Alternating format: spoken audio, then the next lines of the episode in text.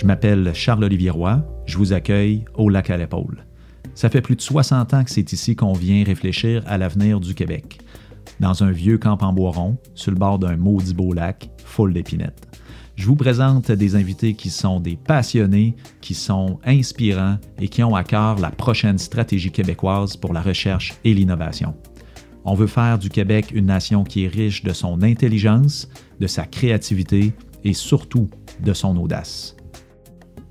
Septembre 1962. Jean Lesage réunit son cabinet dans le fameux chalet en Boiron, au lac à l'épaule. Alors ministre des Richesses naturelles, René Lévesque convainc le cabinet qu'il faut procéder à la nationalisation de l'hydroélectricité au Québec. Écoutons-le. Maintenant, dans l'avenir, ben, faut bien vous dire que si on a la clé du développement économique de la province, le secteur économique qui est à la fois le plus stable au point de vue revenu, celui dont la progression est la plus sûre, et qu'on le contrôle avec 5 millions d'actionnaires, au lieu de quelques milliers d'actionnaires, c'est 5 millions de Québécois qui deviennent actionnaires de leur électricité, ben, pour l'avenir, on est Québec, l'endroit qui a le plus gros potentiel de tout le nord-est de l'Amérique du Nord. Autour de nous autres, de l'Ontario, les États américains, ça, c'est des gens qui sont pas mal en pénurie de, de potentiel électrique, tandis que nous, on a un surplus. Imaginez quand c'est notre propriété à tout le monde, qu'on la contrôle et qu'elle est réorganisée de façon à être dynamique, le, poids que ça nous donne en partant. C'est vraiment la clé de notre économie pour au moins les 20-25 ans qui viennent. Voilà pourquoi mon balado s'appelle Lac à l'épaule. Je fais appel à notre histoire euh, dans ce, petit moment euh, avec euh, René Lévesque. Vous savez, tous mes invités entendent cette petite clip-là à un moment ou l'autre de l'entrevue parce que mon intention, en fait, c'est de profiter de ce qui est devenu un peu un archétype ici dans, l'inconscient euh, québécois. Dans notre histoire, à plusieurs euh, moments, en fait, on a été audacieux, on a décidé de prendre euh, un gros problème puis d'amener une solution d'envergure, une, solution audacieuse. La nationalisation de l'électricité, c'en est un. par exemple, la création des cégeps ou plus récemment les, CPE, ce sont tous des, moments où la société euh, a trouvé une forme de, cohésion et euh, est allée de l'avant d'une façon euh, audacieuse. Pourquoi l'audace? Je reviens souvent avec ce mot-là, parce que dans le fond, pour avoir l'audace, ça prend de la contrainte, ça prend quelque chose qu'on vit qui est désagréable, puis qu'on décide collectivement de changer. Puis aujourd'hui, ben, 60 ans plus tard, après la nationalisation de l'électricité, on est devenu au Québec une société qui est oui, qui est, euh, relativement riche, hein, euh, qui est éduqué également. On a des, collèges, des universités partout à travers euh, la province. Puis on a aussi on a des défis hein, qui, sont, qui sont les nôtres, mais on a aussi des défis qui sont mondiaux.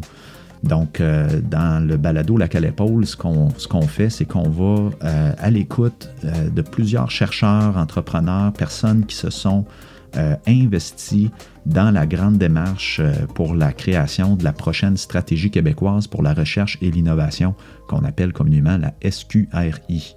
Donc, euh, on a, le gouvernement a fait un appel à, mémoire il n'y a pas moins de 230 mémoires qui ont été déposées au, ministère pour pouvoir réfléchir à l'avenir, pour pouvoir, oui, analyser les problèmes, mais surtout aussi offrir des solutions concrètes euh, pour faire bouger des choses. Donc moi, j'ai euh, tendu euh, des invitations à plusieurs de ces personnes. Pour les rassembler, on est allé vraiment dans le vieux chalet en Boiron au lac à l'épaule. Ça se situe dans la réserve phonique des Laurentides, là, un petit peu au nord de Québec. on s'est installé à la même table que Jean Lesage, René Lévesque, Georges-Émile Lapalme et, et, compagnie pour pouvoir s'imprégner de cette, euh, de cette ambiance-là euh, pour pouvoir être en nature où les choses, le temps s'arrête, euh, ça nous donne le temps de se connaître, ça nous donne le temps de réfléchir et je fais des entrevues comme ça qui sont des discussions sur des sujets précis, là, mais avec des invités qui sont experts chacun dans, dans, leur domaine. Je crée des équilibres, des déséquilibres aussi.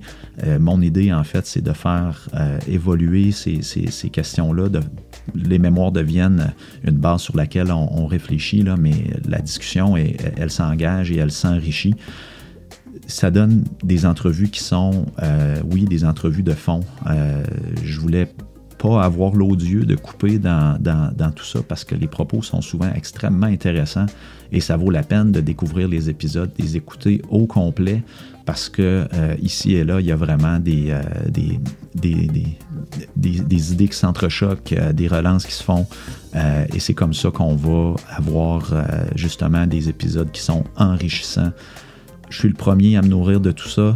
J'espère que vous allez apprécier les efforts qu'on a mis pour euh, aller chercher de la substance, aller chercher euh, les propositions les plus intéressantes. Puis je me dis peut-être qu'un jour, dans une couple d'années, on va se dire Hey, on a-tu bien fait euh, de l'écouter, celle-là? Maudit qu'on l'a bien fait, hein? Je vous laisse avec euh, quelques extraits euh, de la saison, quelques idées ici et là qui vont vous inspirer, j'espère, à écouter l'ensemble de la saison.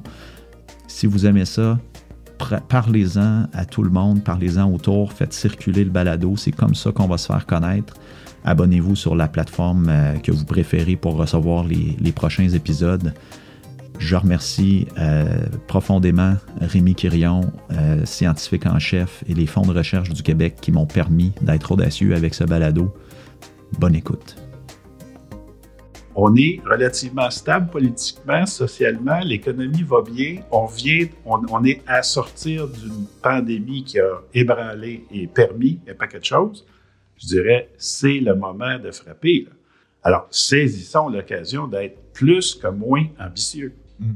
Puis s'il faut que les, penseurs du, document aillent faire, une petite retraite au lac à l'épaule, bien qu'ils aillent.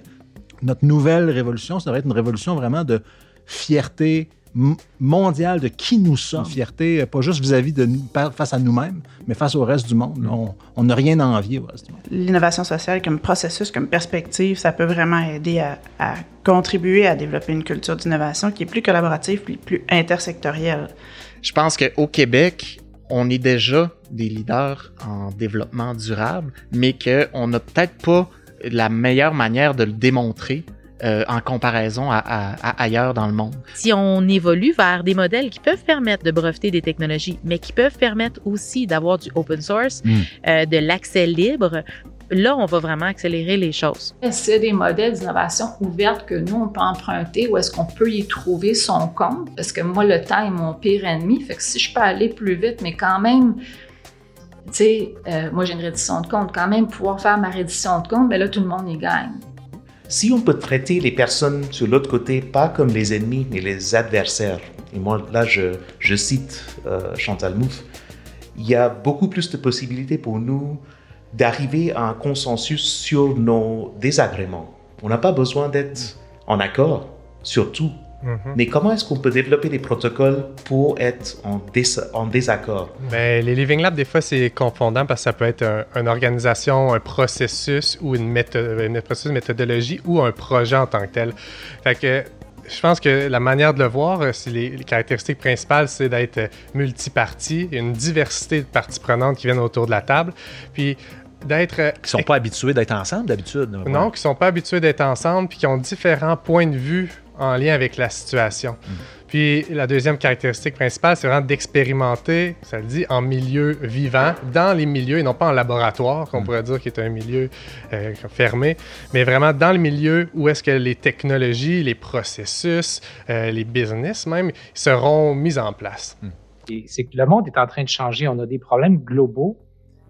Puis il faut une espèce de coordination collective pour faire face à ces, problèmes-là. On ne peut pas se fier simplement aux forces euh, de la maximisation du, profit individuel dans des personnes et des entreprises. Ça ne suffit pas. Il, y a, des enjeux qui sont bien compris théoriquement en économie de, ce qu'on appelle la tragédie des communs, qui font que si chacun va pour son intérêt, on finit par tous perdre. Hmm. C'est pour éviter ça que les gouvernements existent. Alors, euh, ils ont un peu oublié ça dans les dernières décennies. C'est bien beau, euh, des projets, des subventions pour les entreprises, euh, bâtir des entreprises, ça peut finir. Des entreprises, c'est aussi des projets. Là, on parle d'entrepreneuriat social et tout. mais les humains derrière ça, donner l'occasion aux gens de pouvoir euh, euh, contribuer, puis leur laisser savoir aussi. Il y a tellement de gens qui peuvent contribuer, mais qui ils savent pas, ils pensent pas, ils pensent pas que c'est pour eux, ou si ça se passe dans leur cour arrière, ils sont mm. même pas au courant. Mm. On est petit, on parlait de Montréal tantôt, qui est un village comparativement à Beston. Des fois, je trouve qu'on on est un peu comme la petite souris là, qui, qui jappe fort devant le lion, là, mm. qui, qui, qui rugit devant le lion. Des fois, on se voit plus gros qu'on est. Puis moi, j'aimerais ça qu'on se voit de la bonne grosseur parce que ça, ça va nous aider à serrer les coudes. Ouais, exact. Puis à créer beaucoup plus d'efficience. Moi, je suis beaucoup sur l'efficience, l'efficacité de nos systèmes, tu sais. Puis ça, ça passe par la capacité de travailler ensemble, tu sais. Puis la technologie est au service de ça, mm. pour moi. Fait que ça, c'est, ça, c'est plus ma, ma, vision. Moi, je vois une société qui est hyper résiliente, collaborative, unie, parce que le Québec, on est peu populeux, il y a peu de densité. Euh, fait que c'est certain que les enjeux des régions, des entrepreneurs de masse critique, puis c'est un défi, l'étalement qu'on a, géographique, mais puis ça crée beaucoup de clivages, ça crée des silos d'une région à l'autre, ça crée des compétitions parce que tout le monde tire un peu pour avoir son, sa vitalité économique. Fait, fait, comment on va faire en sorte que tout le monde va gagner là-dedans, là, puis que les régions vont pas se dévitaliser, puis qu'on va créer de la richesse? Il va falloir qu'on trouve des façons de faire il va falloir briser des silos beaucoup. Puis ça, ça va passer par notre capacité à travailler ensemble, mm. je pense. Ça, remercier les, euh, le FRQ qui, vous, qui supporte l'initiative parce que des révolutionnaires, on en a des jeunes, mais on en a des têtes grises comme Rémi Quirion, qui ah est un scientifique en chef, qui est peut-être le plus révolutionnaire de la gang quand on parle d'impact social, de créer de l'entrepreneuriat, de trouver des nouvelles façons de faire les choses pour aller plus loin, financer des choses qui ne seraient pas finançables mm. dans un contexte normal, ah d'être plus audacieux. Mais tu as des, des vieux sages comme ça qui nous euh, poussent par en avant. Le projet Balado Lac à l'épaule est une idée originale sortie de ma tête que j'ai produite, réalisée sur le bord d'un lac ou ailleurs en nature. Ça n'aurait jamais été possible sans l'accompagnement stratégique de Nouveau Monde Production. Laurence McEvoy, salut. C'est bien poli, c'est bon dans vos oreilles grâce au travail d'experts chez Notre Production avec Matt et Mélodie. Je vous salue, merci beaucoup. J'ai également été accompagné tout au long, et vous l'entendez même une fois de temps en temps dans le balado, par Marie-Pierre Cossette, qui travaille au Fonds de recherche du Québec. D'ailleurs, merci Rémi Quirion, scientifique en chef du Québec, d'oser faire appel aux artistes pour changer le monde. Ça se fait une seule personne à la fois. Aujourd'hui, c'était peut-être vous. Mon nom, c'est Charles-Olivier Roy. À bientôt.